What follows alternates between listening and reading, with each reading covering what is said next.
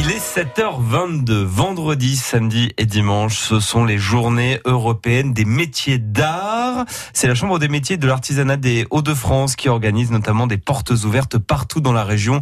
L'occasion pour nous, dans la Picardia du Talent, de découvrir certains de ces artisans, de ces artistes qui accueillent le public. Et alors, Paolo da Encarnassao est maître ferronnier d'art à Coucy-les-Eppes dans l'Aisne.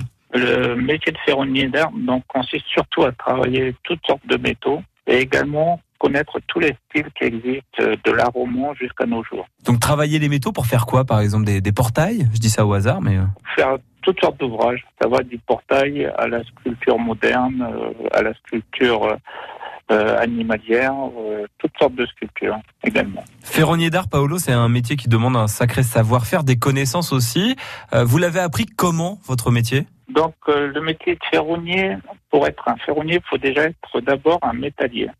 Et donc le métier, le métier de métallier, je l'ai appris chez un artisan local. Et ensuite, je suis allé chez les Compagnons du Devoir pour apprendre le métier de ferronnier d'art. Les Compagnons du Devoir, c'est quand même une sacrée institution et ça demande de l'exigence aussi. Beaucoup d'exigences, surtout que là, c'était pour passer le brevet de maîtrise, qui est le niveau le plus haut en ferronnerie d'art. C'est pour ça que vous êtes maître ferronnier d'art, euh, Paolo. Euh, Qu'est-ce qui vous a donné envie de travailler dans cet univers et de devenir ferronnier d'art, vous? Euh, tout d'abord la création, le travail bien fait et euh, donc le, la satisfaction de voir euh, aboutir l'ouvrage qu'on a pu commencer, qu'on fait de A à Z.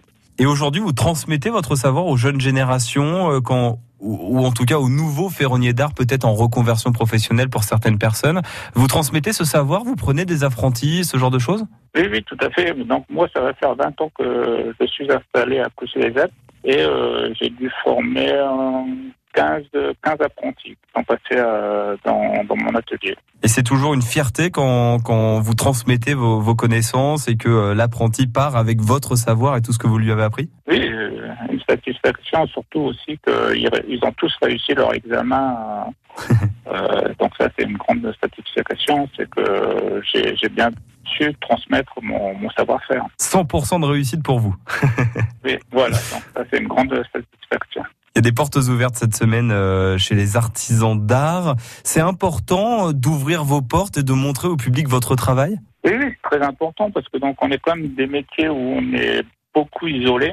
Les journées européennes des métiers d'art servent à faire découvrir des différents métiers d'art à tout public et également donner peut-être des vocations aux jeunes amoureux du travail créatif et manuel, en espérant vous faire partager notre amour de nos métiers d'art pendant ces journées. Paolo da Encarnassao, qui est maître ferronnier d'art à Coucy-les-Eppes, c'est dans l'Aisne.